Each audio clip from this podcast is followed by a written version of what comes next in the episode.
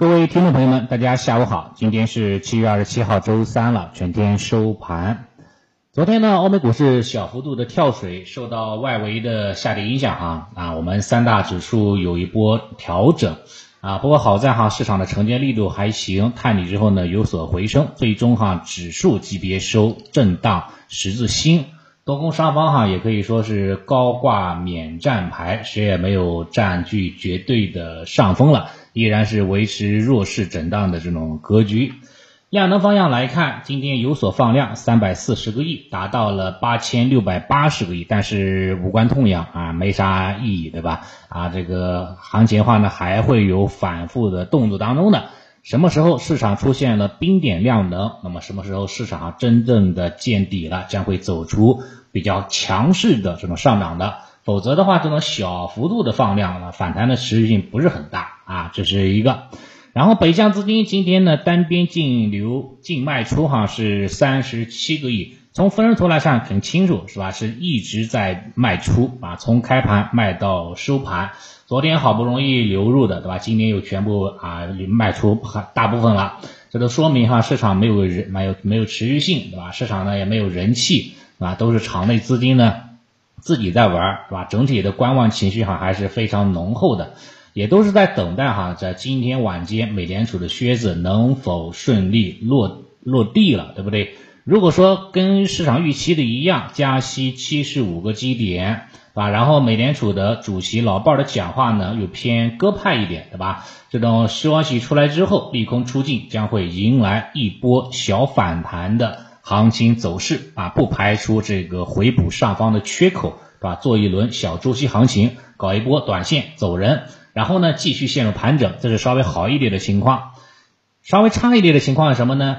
当然。也是加七十五个基点，但是呢，老鲍的讲话哈明显偏鹰派啊，说是不排除九月份加继续加七十五个基点的这样的可能性，甚至更高。那这个时候哈呢，这个市场哈估计会有一个低开低走探底的这样的一个啊弱势调整的一个一个一个一个一个需求了。但如果说哈呢，今天出现意外了，加息一百个基点，对吧？出现了小概率事件了。啊，不管是老鲍怎么讲话，那估计哈，这个明天哈都要估计哈，整个市场都会有这个吃面的啊这样的一个情况存在的啊。这个时候哈呢，这个市场上就不是特别的理想了，调整的时间有可能会稍微延后了一点点了，好吧？这是这一个，就看今天晚间这个相关的数据哈能否如期落地了。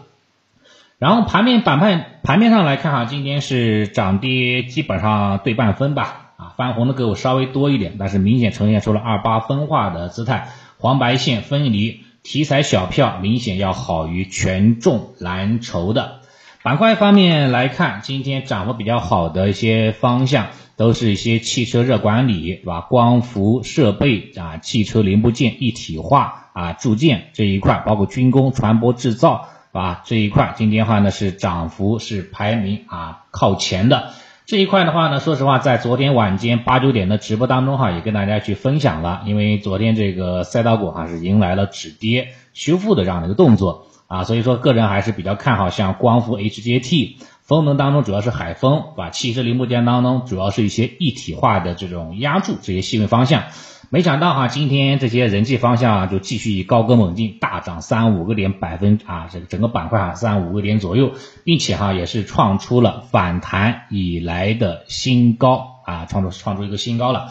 像有些核心品种哈，直接就是涨停，对吧？也是非常非常的强势的啊这一块的，也说明一点哈，对不对？在市场的这种状态当中，逻辑比较好的，基本面比较强的行业呢，景气度比较高的。虽然说可能短期还在高位，但是后面哈依然还会有继续走强的这样的一个需求，吧？就像我这个刚刚提到那几个方向，对吧？光伏啦，HJT，对吧？这个包括这个汽车零部件一体化建作啊，建筑，对吧？包括这个啊智能驾驶。包括军工、船舶、大飞机，对吧？这个电子，对吧？航空电子这一块啊，以及话呢，像电池啊、锂电池这一块，后面的话呢，依然还是有一定机会的啊。还有这个智能电网吧也算啊，这一块的依然是有非常强的这个逻辑存在的。但是呢，有些逻辑比较弱的，对吧？基本面有瑕疵的啊，行业景气度呢比较低的啊，虽然说是在底低位哈这个震荡，但是呢表现哈依然不太乐观啊，依然在下跌。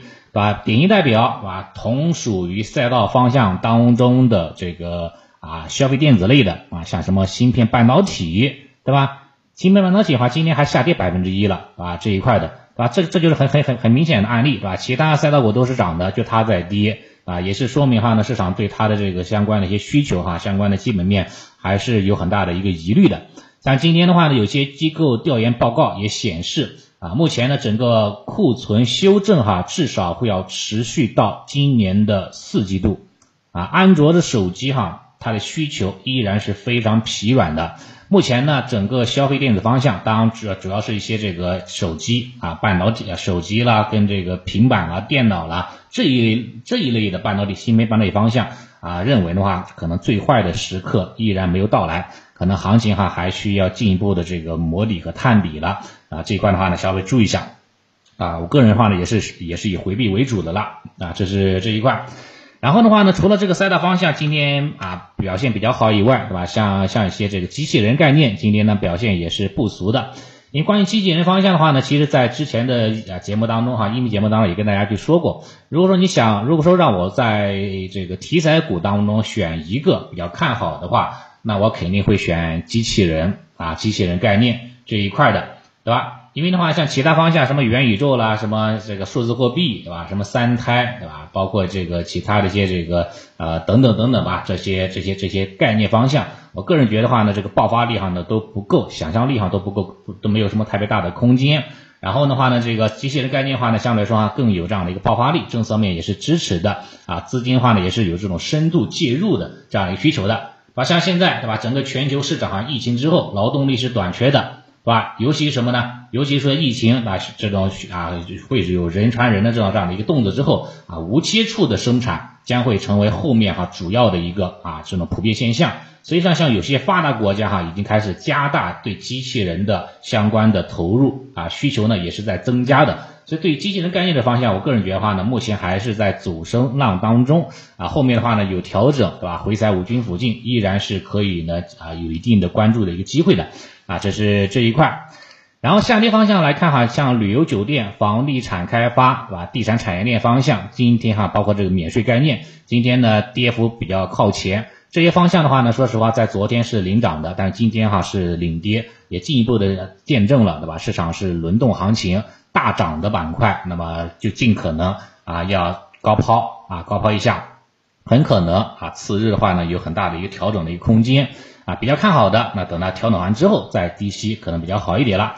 市场的话呢，依然是操作难度比较大的啊，这种情况之下，那我觉得多看少动啊，不失为一种这个啊不错的一种策略啊。短期的话呢，继续继续看看再说，看看明天的这个相关的美联储数据能不能有指引，有指引的话呢啊，做一小轮的周期的反弹。如果没有指引的话呢，那就继续等待了，好吧？那今天收盘情况就分享到这里啊。